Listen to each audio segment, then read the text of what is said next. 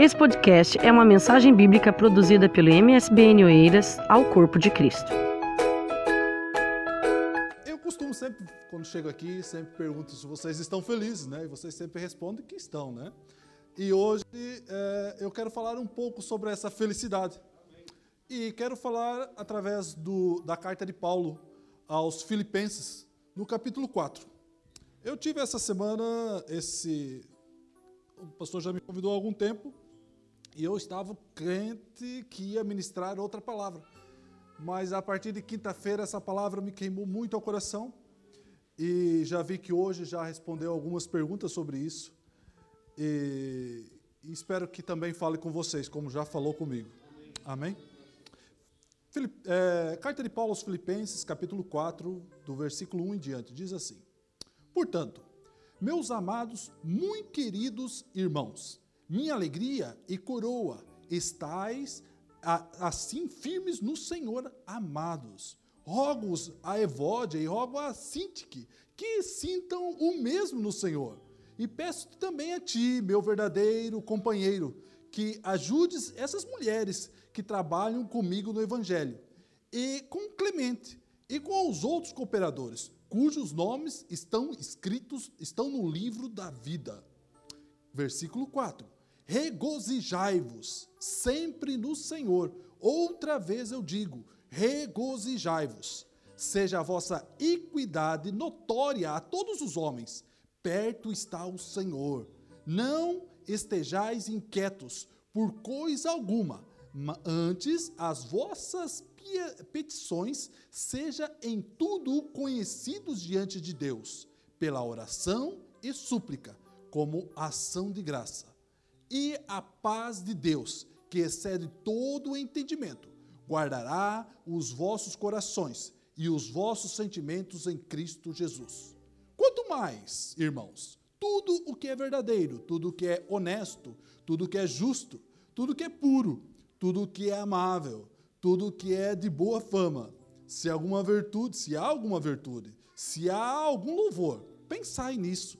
E o que também aprendestes, e recebestes, e ouvistes, e vistes em mim, isso fazei, e o Deus da paz será com você, convosco. Amém? Amém. Glórias ao Senhor Jesus.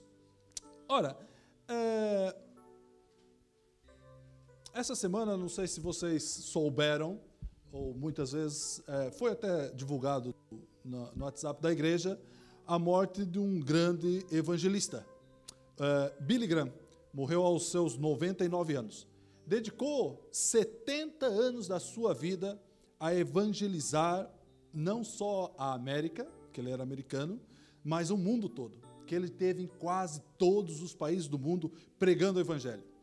Ele era conhecido por ser chamado metralhadora de Deus. Mas, na verdade, a sua palavra era simples. Era, só Jesus pode salvar os problemas do mundo. Só Jesus salva. Ou, como eu li essa semana numa pregação dele de agosto de 79, que ele diz assim: Você pode até praticar os mandamentos, mas sem Jesus, isto não é nada. Então, era um grande pregador, grande evangelista. E outro grande evangelista que vamos falar sobre ele essa noite é o nosso querido irmão Paulo, ou o apóstolo Paulo. E quando eu vejo esses dois, tanto Billy Graham como Paulo, é, vejo o amor que eles tinham pela igreja, o amor que eles tinham pelas pessoas, a dedicação da vida completa que eles tinham pelas pessoas. Não era pela, pela sua, sua grandeza ou por ter o seu status, mas era amor pelas pessoas. Ele dizia assim, quando via alguém, é, Billy Graham, quando disse quando via alguém descendo para aceitar Jesus, quando ele, quando ele fazia o apelo, o seu coração queimava de alegria por aquele momento. Né? E eu vejo, quando vejo Paulo e quando vejo ele, vejo essa, esse amor pelas pessoas. E nessa noite, é, espero construir algumas coisas com vocês. E uma das coisas que eu quero é, honrar nessa noite é também o nosso pastor porque vejo nele o amor pelas pessoas.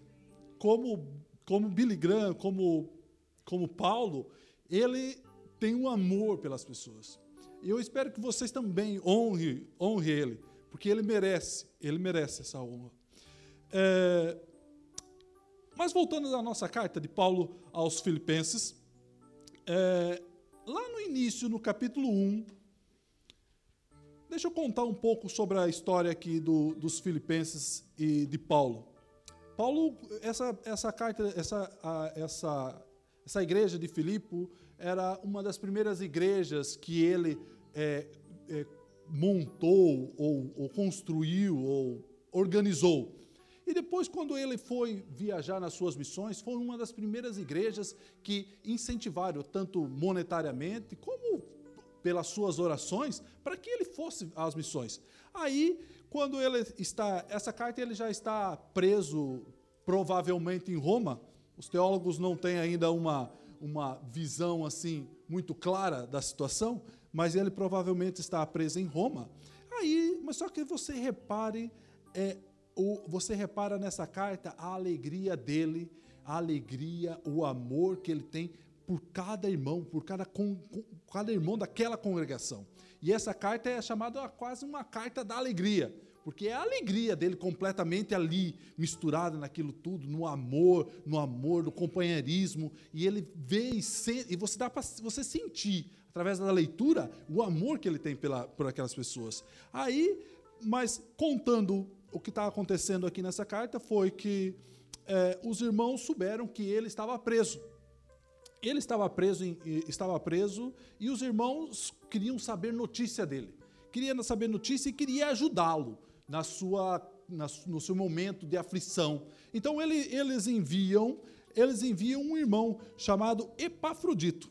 Esse irmão Epafrodito vai ao encontro dele, de Paulo e Paulo e Timóteo, nessa a carta quem escreve é Paulo Timóteo, né? Mas vai de encontro a Paulo para ajudá-lo monetariamente ou, ou até espiritualmente ou, ou naquele for preciso, né? Mas entretanto Epafrodito adoece e quase morre.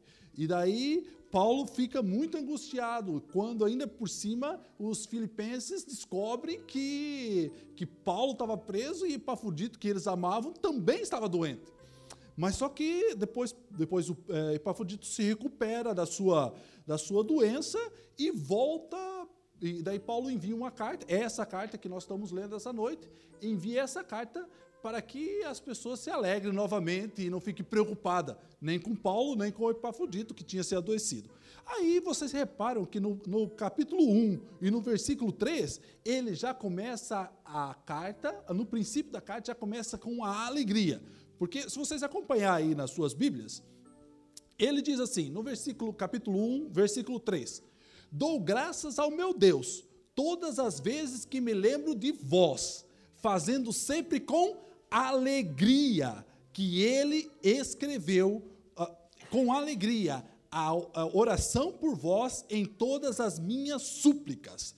Veja a, a, a alegria pelas pessoas, pela aquela comunidade, pelo cada um daquela comunidade, né? Aí no versículo 7, no, no mesmo capítulo 1, no versículo 7, ele diz assim: "Como tenho por justo sentir isto de vós, e sentir isso por isto de vós todos, porque vos retenho em meu coração, porque vos retenho em meu coração. Veja o amor que ele está falando, que ele está sentindo e que ele está tentando passar para o texto. Aí ele continua: Pois todos vós fostes participantes da minha graça, tanto nas minhas prisões, como nas, na minha defesa e confirmação do evangelho.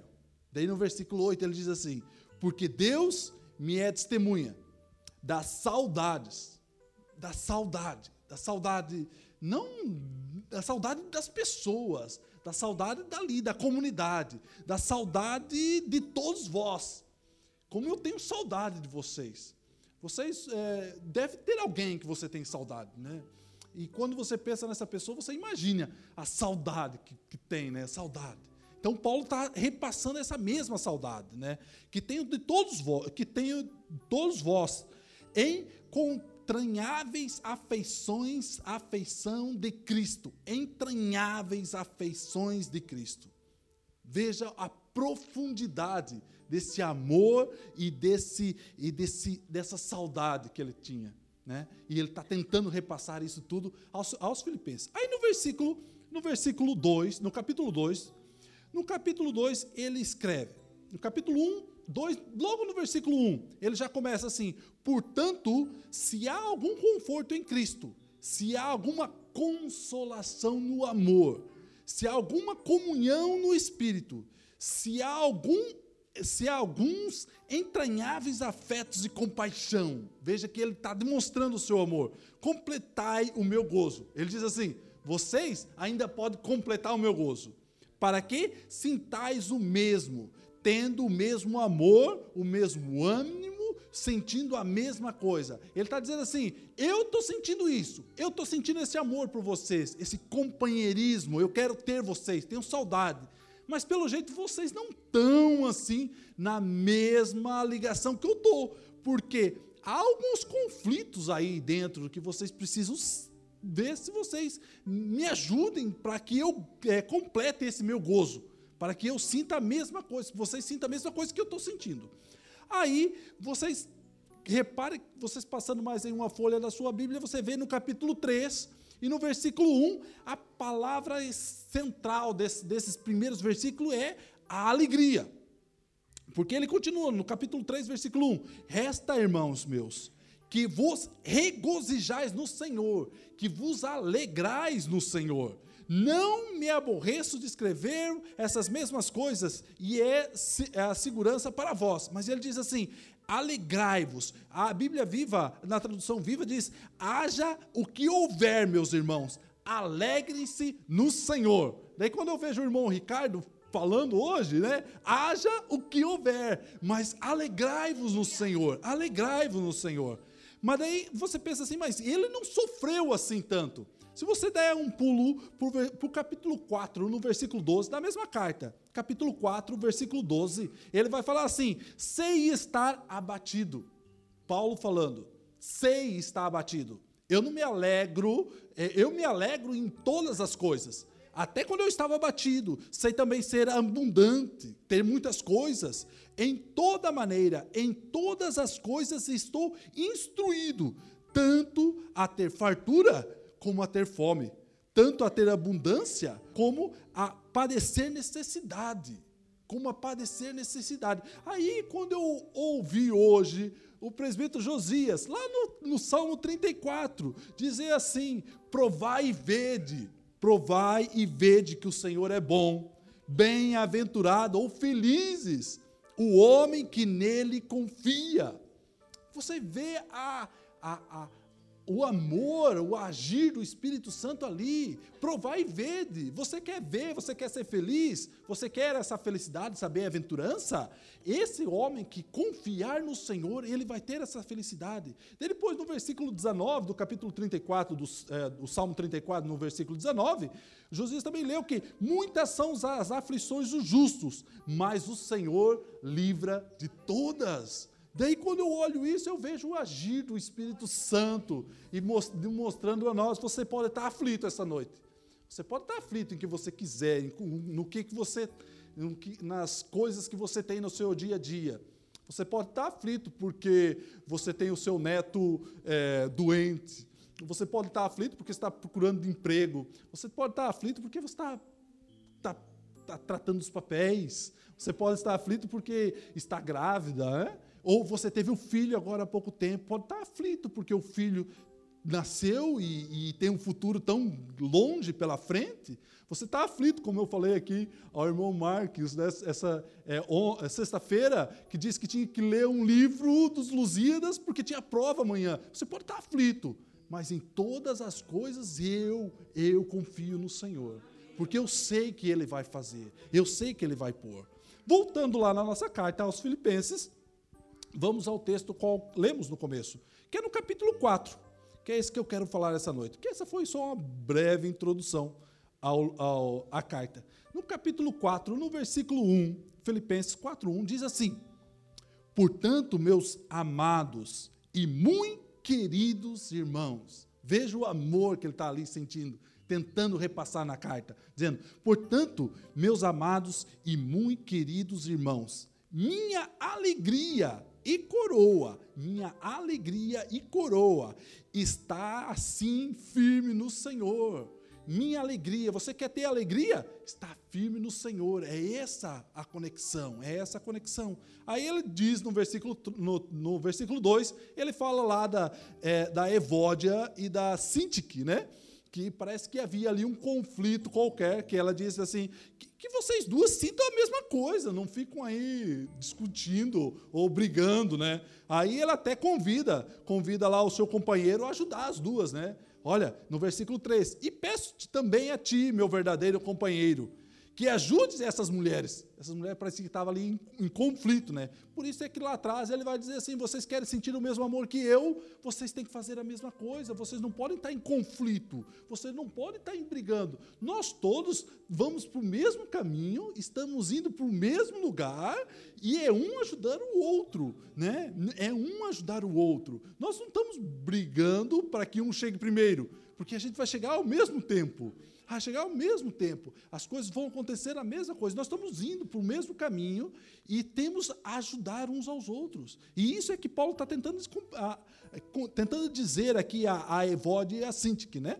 Mas daí, passando à frente, aí ele diz assim, é, trabalharam, é, que daí dizendo que elas trabalharam comigo no Evangelho, e com Clemente, e com os outros companheiros, cujos nomes estão escritos, estão no livro da vida. Repare, o nome, o teu nome, o meu nome, já está escrito no livro da vida.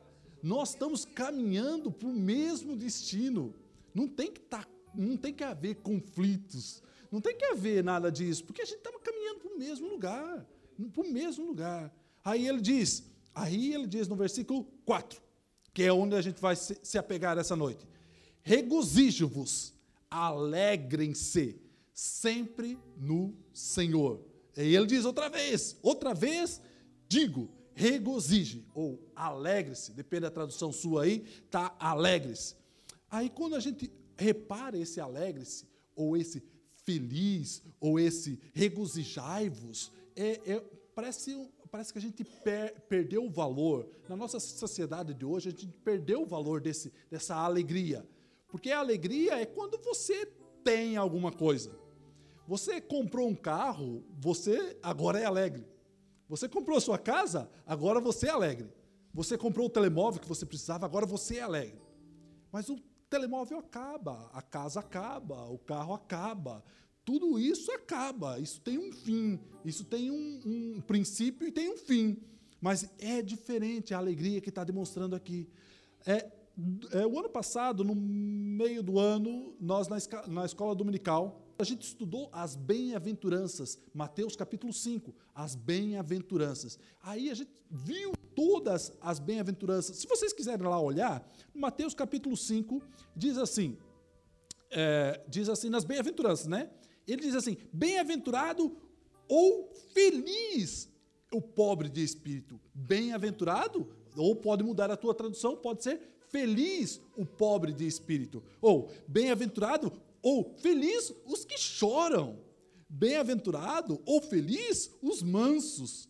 Bem-aventurado ou feliz os que têm fome e sede de justiça. Repare a diferença. A diferença não é ter alguma coisa. Não é ter um carro, ou ter uma casa, ou ter algo, um bem. Não é. Porque a nossa felicidade, o nosso olhar da Bíblia para a felicidade é uma felicidade diferente. Não é uma felicidade de ter alguma coisa, mas é uma felicidade de ser alguma coisa. Eu sou, eu sou manso, eu sou pobre de espírito. Hoje eu choro, hoje eu tenho fome e sede de justiça. Por isso eu sou feliz. Veja a diferença, não é uma diferença de ter objeto ou ter alguma coisa. Isso pode fazer-nos confusão mas é, vamos ver mais para frente como é que isso, como é que a gente pode é, ter essa felicidade, gozar dessa felicidade, mesmo não tendo nada, ou menos não possuindo nenhum bem. É essa a dificuldade. Mas, é, voltando lá ao nosso, ao nosso texto, Filipenses capítulo 4, onde vocês já estavam, é, nós vemos que a alegria de Paulo é a alegria que ele está tentando passar aos filipenses, é por causa, por causa da dificuldade que eles, do medo e da angústia que eles estavam tendo. Eles estavam tendo uma, um medo e uma angústia que, que excedia aquilo do normal, porque eles estavam tendo uma angústia porque Paulo estava preso. Eles estavam, estavam tendo uma angústia porque o seu, o, seu, o seu companheiro que enviou a Paulo, o Epafrodito, tinha ficado doente. Então eles estavam, eles estavam angustiados. Aí, se você olhar no, capítulo, no versículo 6, no, no, no versículo 5, ele diz assim: Você quer, é, seja a vossa equidade, ou seja, o seu modo de agir, notório a todos os homens. Perto está o Senhor. Você, então, você, se você olhar no versículo 4, ele fala: alegre-se. Se você olhar no versículo 5, ele está dizendo assim: você quer ser alegre? Então comece a fazer algumas coisas que eu vou lhe dizer a partir de agora. Seja a vossa equidade, ou seja, o seu modo de agir, ou seja, o seu modo de agir notório a todos os homens. Seja o seu modo de agir visível para quem está lá fora. Seja o seu modo de agir diferente onde você trabalha. Seja o seu modo de agir, como diz o nosso irmão, diferente lá no hospital mesmo na angústia, o seu modo de agir vai ficar completamente diferente. É diferente. É isso que ele está tentando dizer. Que a felicidade que Paulo está querendo passar não é uma felicidade de ter, mas de ser. De ser. Aí, se você olhar no versículo, do, no versículo 6, do mesmo capítulo 4, ele vai dar uma outra dica de, de da, da sua, da, do seu modo de ser feliz. Ele vai dizer assim: não estejais inquietos, ou não estejais ansiosos, não estejais ansiosos por coisa alguma. Não estejais ansiosos por coisa alguma. Antes as vossas petições sejam em tudo conhecidas diante de Deus, pela oração, súplica com ação de graça. Primeiro, primeira coisa que nós vemos aqui, vamos, esse versículo tem várias coisas, mas vamos nos concentrar na parte A, que é: não estejais inquieto por coisa alguma, ou não estejais ansiosos por coisa alguma. Quando nós vemos a ansiedade, quando nós temos uma ansiedade por algo, por alguma coisa, nós passamos a ter um medo daquela coisa. Por exemplo, eu estou ansioso por causa de um, um emprego novo que eu tenho. Então eu passo a ter uma espécie de um medo. Mas isso é uma coisa normal. Agora, quando essa ansiedade passa a ser além do normal, esse medo passa a ser também além do normal. Vocês podem achar que isso não é nada, mas tem pessoas que hoje estão trancadas dentro do quarto ou dentro de casa e não saem de casa. Por quê? Por causa da ansiedade ansiedade de sair fora de casa. É o medo que produz dentro dela. Produz um medo. Repare, é, é, corre a sua Bíblia assim, um pouco para trás, no Evangelho de Marcos, no capítulo número 4. Diz assim: Jesus, é, havia uma grande tempestade, né? Aí Jesus estava na polpa, dormindo com a cabeça sobre o travesseiro, assim, aquele que não tinha nenhuma preocupação nenhuma, né? Os discípulos acordaram e clamaram: Mestre, não te importas que morramos? Ele se levantou, repreendeu o vento e disse ao mar: Aquieta-se, acalme-se. O vento aquietou e fez-se completa bonança. Então perguntou aos discípulos: Por que vocês estão com tanto medo? Por que, que vocês estão com tanto medo? Medo, a, a, a ansiedade deles provocou um tanto medo por causa da tempestade. Aí ele diz assim: ainda não tens fé? Ainda não tens fé? Então a gente repare que o, a, o medo, o medo provoca-nos a falta de fé. Mas não é uma falta de fé completa, uma falta de fé naquilo que está acontecendo ali no momento. Porque se você tiver uma situação em sua vida e aquilo está causando medo, vai te sentindo uma falta de fé naquilo. Por que, que acontece uma falta de fé naquela situação? Porque você não sabe o que vai acontecer depois. Você não tem uma noção do futuro da, do amanhã. Você não sabe se amanhã as coisas vão dar como você estava pensando. E isso provoca em nós uma ansiedade, porque não conhecemos o amanhã. E essa ansiedade produz em nós um medo. Um medo. E essa é a, fal a falta de fé. Aí, mas, é, mas como é que. Por que, que me falta fé? Percebe? Por que, que me falta essa fé quando às vezes eu fico ansioso? Primeira, primeira coisa é que eu fico ansioso, né? Que na verdade a gente já leu lá que a gente não devia ficar ansioso porque devia entregar tudo nas mãos de Deus. Então a primeira coisa que acontece é que eu fico ansioso. É, pois eu, eu ansioso é porque eu não conheço que vai acontecer depois daquilo, né? Não conheço o amanhã. Porque, é, porque não confio, é, a, a, o medo, a falta de fé é uma falta de confiança. Uma falta de confiança no amanhã. E essa é a dificuldade, porque nós temos uma falta de confiança no amanhã que só só conseguimos é, é, enchê-la ou completá-la com a nossa fé. Se nós não temos fé no que vai acontecer amanhã, a confiança, nós não conseguimos acabar com o nosso medo, com a nossa ansiedade. Aí, se vocês olharem lá no Evangelho de João, no, no capítulo 14, no versículo 27, Jesus diz uma coisa fantástica. João capítulo 14, versículo 27 ele diz assim: Deixo a paz a você, a minha paz dou a vocês.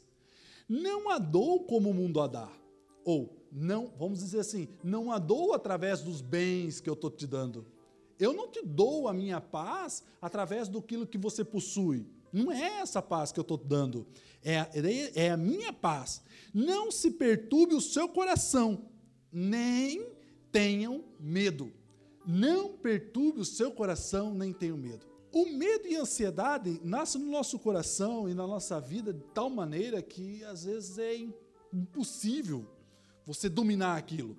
E parece que as coisas do mundo vêm nos engolindo. Parece que cada dia mais a gente tem dificuldade de, de lidar com essa situação. Porque a ansiedade nos provoca um. Parece que abre o chão e você é engolido por aquilo tudo. Parece que os seus problemas são maiores do que tudo aquilo. Você não vê a solução. Você não vê a solução daqueles problemas que estão acontecendo, parece que é maior que todas as coisas. Aí você, claro, acontece o quê? Fica ansioso, ansioso, ansiosa, com medo daquilo que vai acontecer, com medo do futuro, com medo das coisas. Aí, na carta de, na primeira carta de João, no capítulo 5, no versículo 4, diz assim, João diz assim: "O que é nascido de Deus vence o mundo". E, e, e esta é a vitória que vence o mundo, a nossa fé, a nossa fé. Você quer ter uma vitória sobre a sua ansiedade, sobre o seu medo? É a fé, é essa a fé, é essa a fé que provoca a vitória.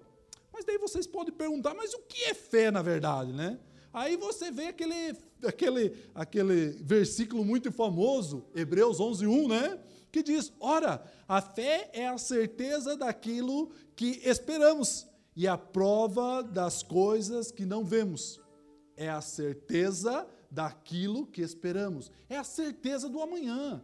É uma certeza que aquele problema que você está passando vai ser solucionado é a certeza daquilo que você tem, a preocupação que você tem, a ansiedade ou medo que você tem, vai ser solucionado. Porque é essa fé, é essa fé do amanhã, né? E daí, depois ele continua. É, nesse mesmo versículo ele diz: é a prova das coisas que não vemos. Não vemos. Você não vê a solução. Você parece que não vê uma luz no fim desse túnel. Parece que o túnel não tem fim mesmo. Mas não é isso. Ele diz assim: é a prova das coisas que não vemos. Não vemos. É a prova das coisas que não vemos. Você, você tem certeza absoluta que há um fim nesse túnel. Não é há um fim, mas você não consegue ver. Mas tem a fé que, vai, que há um fim. Que há um fim.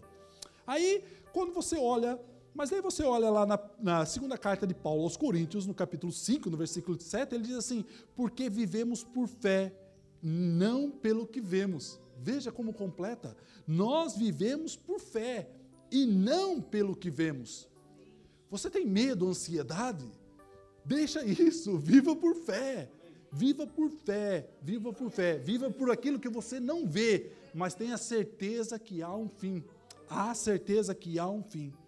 Como é que eu obtenho fé? Essa é uma pergunta muito interessante, porque às vezes nós não temos essa capacidade de lutar contra a ansiedade, contra o medo.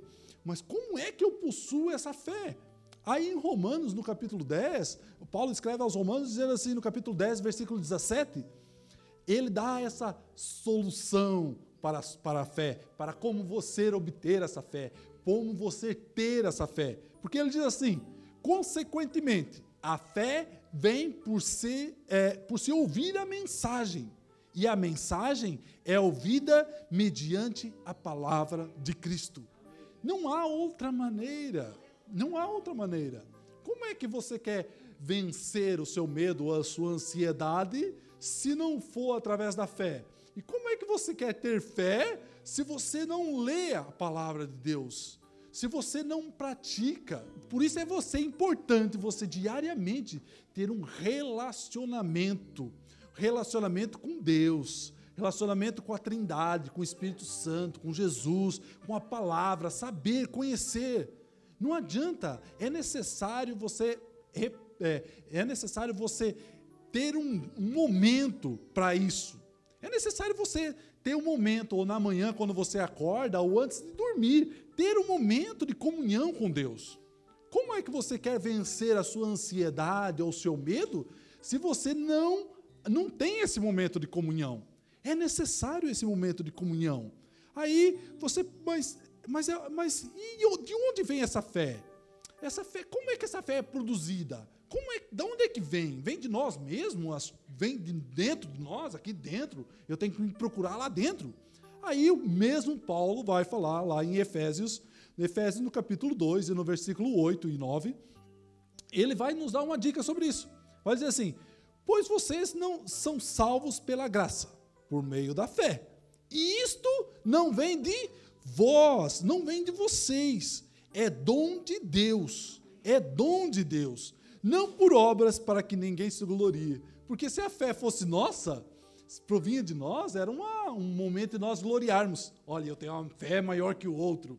A minha fé é maior que a do outro porque eu consigo, porque eu tenho alguma coisa. Na verdade, ele está dizendo: não, vocês não têm que se gloriar de nada, porque a fé não vem de vocês. Né? A fé é dom de Deus, é dom de Deus. E como, é, por isso, é, o vencer a ansiedade. Como é, como é que eu posso vencer essa ansiedade, então, e esse medo?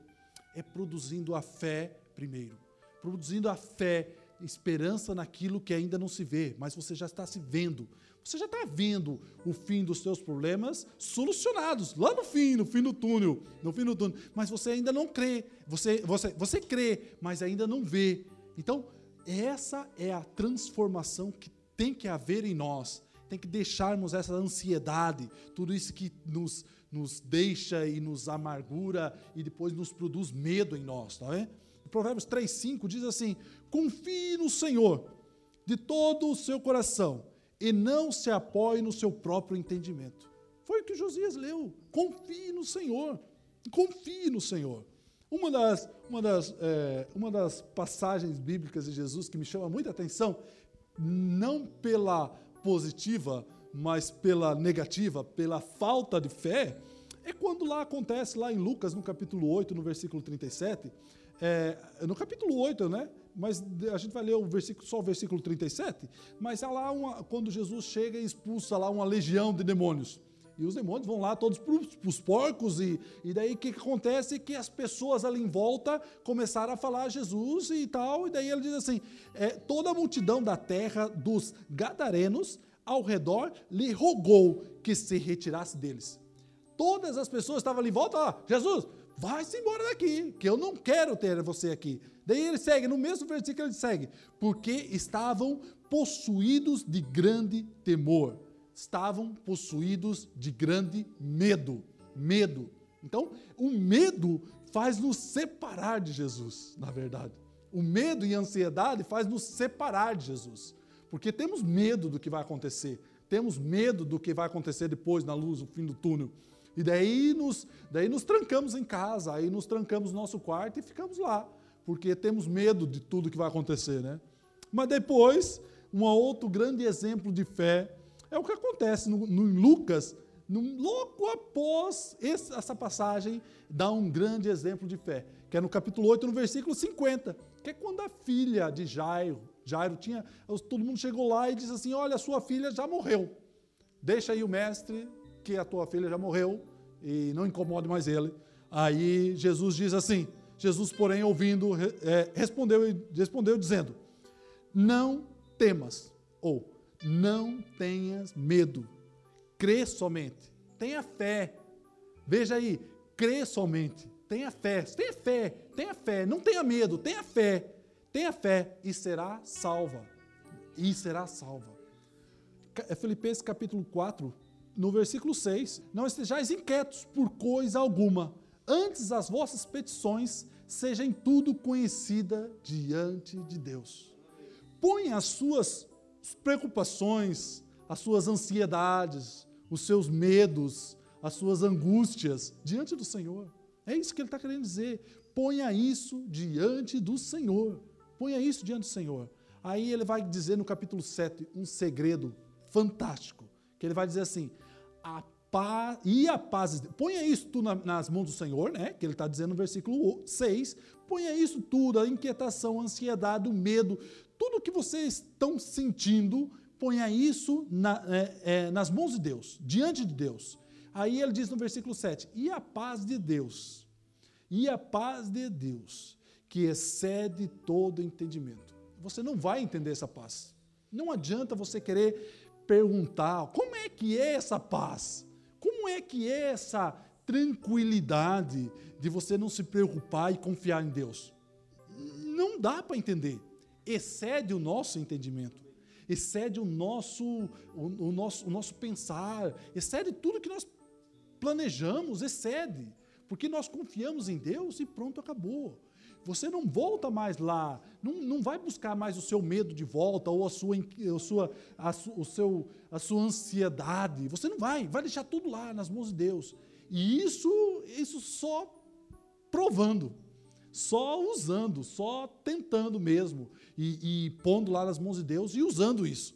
Você vai ver que essa paz que você usa vai exceder. Você não vai conseguir explicar. Você não vai conseguir dizer assim, olha, Estou tranquilo. E alguém vai te perguntar, mas por que, que você está tranquilo nessa montes de problemas? Você vai falar assim, olha, não sei explicar.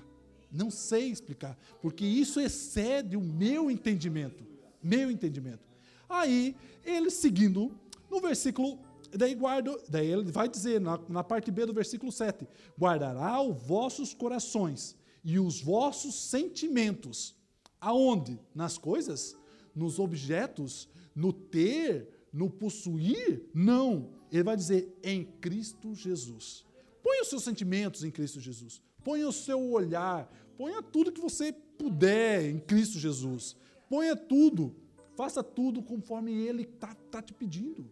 Ele está te pedindo, olha, põe aqui que eu guardo, que eu seguro, que eu, que eu livro você de toda essa, essa, essa, essa ansiedade, todo esse medo. Aí ele segue no versículo, no versículo 8, dizendo: Quanto ao mais, irmãos, tudo que é verdadeiro, tudo que é honesto, tudo que é justo, tudo que é puro, tudo que é amável, tudo é que é de boa fama, tudo que há virtudes, se há louvor, pensai nisso. Pensai nisso. Aí quando a gente olha quanto tempo da nossa da nossa vida diária nós pensamos nisso. Quanto tempo da nossa vida diária nós dedicamos a pensar em coisas verdadeiras, em coisas honestas, em coisas justas, em coisas puras, amável, boa fama, coisas que há virtudes, coisas que têm algum louvor, algum louvor. Daí a gente vai lá para as novelas, vamos lá para não sei para onde, matou, morreu, não sei. É, há algum louvor nisso. Isso é alguma coisa amável, isso é alguma coisa que você tem que pensar isso é alguma coisa que te dá algum, é, há alguma coisa justa nisso tudo? Aí você pensa assim, não, não há. Mas depois eu não perco nenhuma hora, nem, nem 20 minutos lendo o que é o que é amável, o que é justo, o que é verdadeiro. Não perco. Não perco um minuto fazendo um culto doméstico. Não perco nem ali 15 minutos reunindo a minha família e falando: olha, vamos aqui, ler a palavra, mesmo que eu não sei explicar direito ainda. Não sei, mas vamos ler. Olha, esse, hoje vamos ler esse capítulo. Amanhã vamos ler o capítulo seguinte. Olha, amanhã vamos, no outro dia vamos ler o outro. Mas eu perco um minuto, pelo menos. Perco ali um tempo reunido e falando sobre isso. Não, eu prefiro fazer outras coisas. Netflix, né, que é agora, Facebook, Instagram, outra coisa qualquer. Né? Mas nem perco nem 15 minutos, nem um minuto olhando o que é verdadeiro. E às vezes a gente deixa, passa o dia todo. Quando a gente fala, eu, eu sempre, eu já falei isso aqui uma vez, mas é, quando a gente fala do dízimo, a gente está falando de coisa monetária, né? Coisas que a gente tem, ou você está dando dízimo da, do seu salário que você recebe. Mas Deus também está perguntando: cadê o dízimo do meu dia que você tem? Gastou? Você gastou 24 horas do dia que eu te dei e você não me deu o dízimo desse dia. Você não me deu o dízimo desse dia que você gastou. Fui eu que te dei. Cada minuto, cada segundo que está aí contado no teu relógio, o, o, o, a tua força, a tua coragem para ir trabalhar, esse dia fui eu que te dei. E ele está dizendo, cadê o meu dízimo desse dia? Né? E a gente não, não, não nada. Toda coisa que é amável e verdadeira, isso fica para trás, para outro dia, para amanhã, para domingo. Domingo o pastor vem cá e fala tudo que é amável e verdadeiro e justo e puro e eu pronto.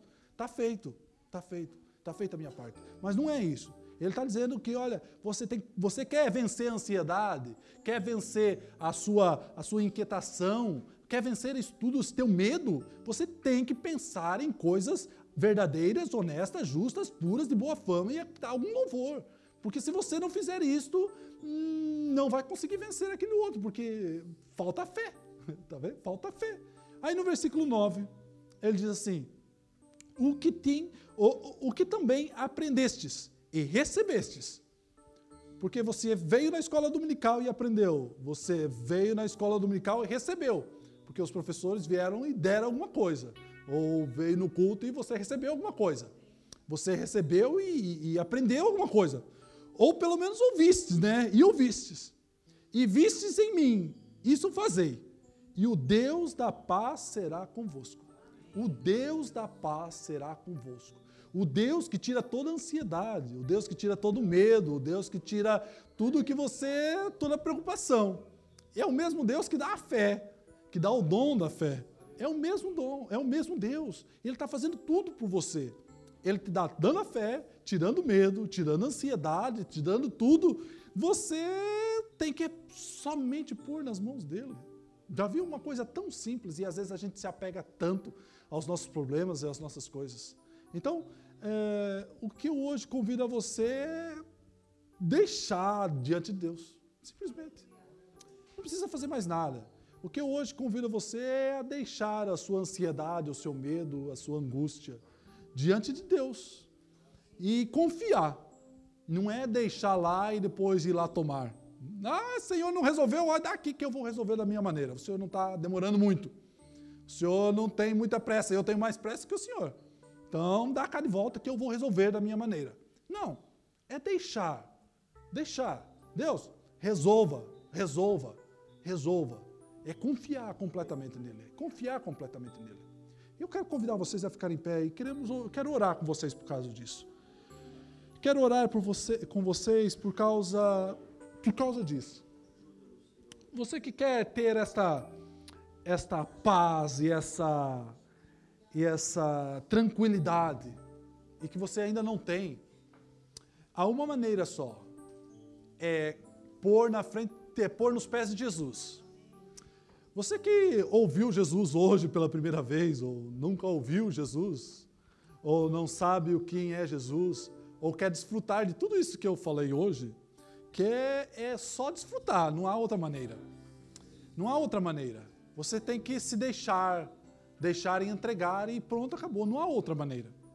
Eu convido você a fechar os seus olhos e por isso tudo as suas aflições, as suas angústias na frente dele hoje, agora, diante dele, e falar: Senhor, me dê fé, me dê fé, Senhor, ponho, eu ponho os meus, ó Senhor. Cada irmão aqui nessa manhã, nessa noite, ó Senhor, está pondo as suas, a sua ansiedade, o seu medo, a sua angústia, Senhor.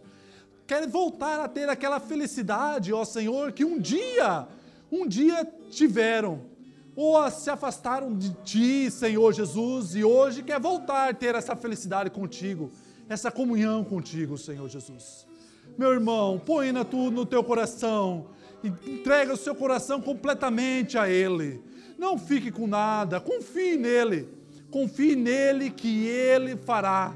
Confie nele que as coisas serão feitas. Entregue, não se apegue a essas coisas.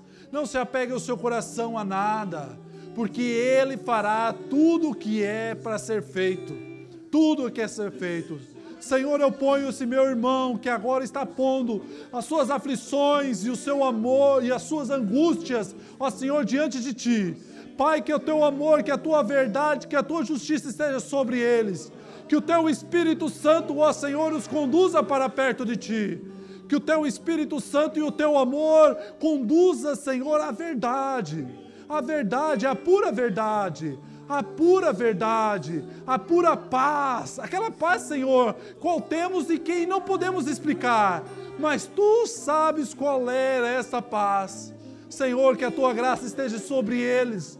Conduza-os, ó Senhor, por esse caminho do medo, por esse caminho da ansiedade e põe a eles, ó Senhor, uma luz nesse fim desse túnel, ó Senhor. Deixa eles ver a solução desses problemas todos, ó Pai. Que a tua graça e a tua justiça estejam sobre eles, ó Senhor.